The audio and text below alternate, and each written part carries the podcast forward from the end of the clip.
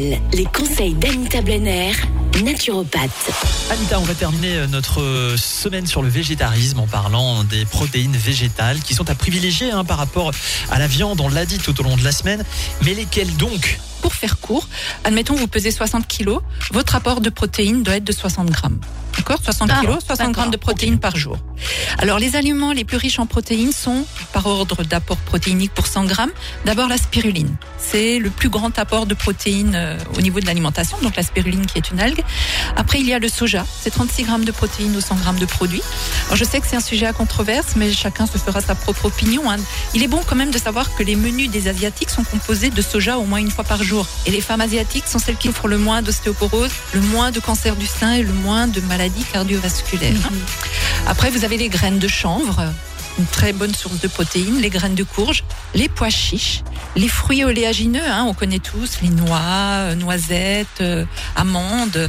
Il y a les graines de chia qui sont une très bonne source de protéines et toutes les céréales, l'épeautre, le quinoa, le sarrasin, les céréales, alors les céréales surtout complètes, et puis les légumineuses lentilles, haricots rouges, blancs, euh, pois chiches, pois cassés, fèves.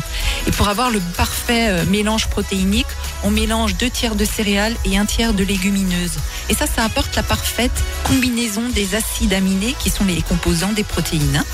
Alors on me dit souvent oui, mais sans protéines animales, on risque de se sentir faible, on perd de la masse musculaire ou que sais-je encore.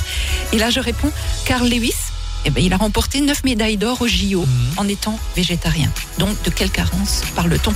C'est souvent des idées reçues. voilà. Alors pour ce qui est de la supplémentation qui reste vraiment vitale pour les véganes, hein, là je parle des végétaliens et des véganes, c'est la vitamine B12. Là il faut se supplémenter. On trouve encore cette B12 dans les œufs et dans les produits laitiers, mais les véganes, les végétaliens n'en consomment pas, donc supplémentez-vous en B12.